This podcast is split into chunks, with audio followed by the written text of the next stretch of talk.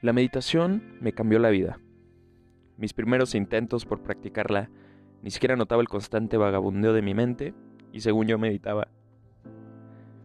Siempre fui un chavo muy activo, con muchísima energía, y muchos pensarán que solo era la necesidad de atención de los demás lo que me hacía comportarme rebosante de hiperactividad.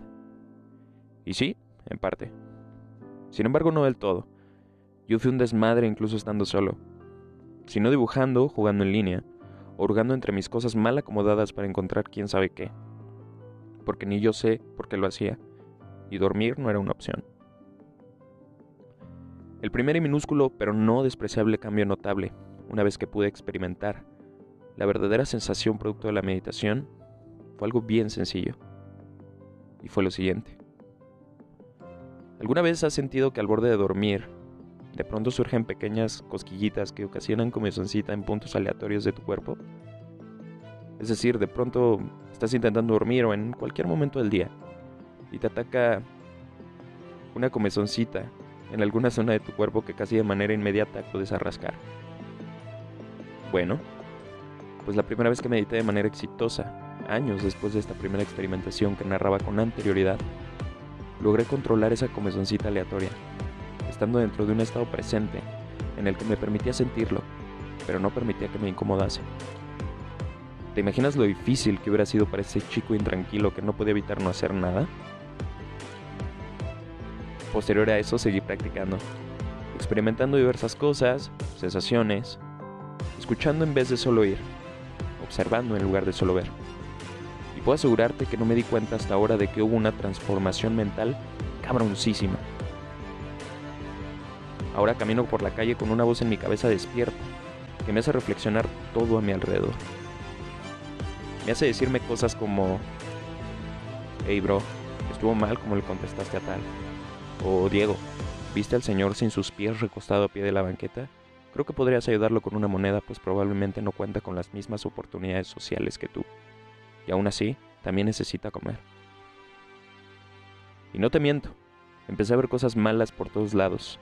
Y principalmente fue eso lo que me hizo darme cuenta de esta evolución de conciencia.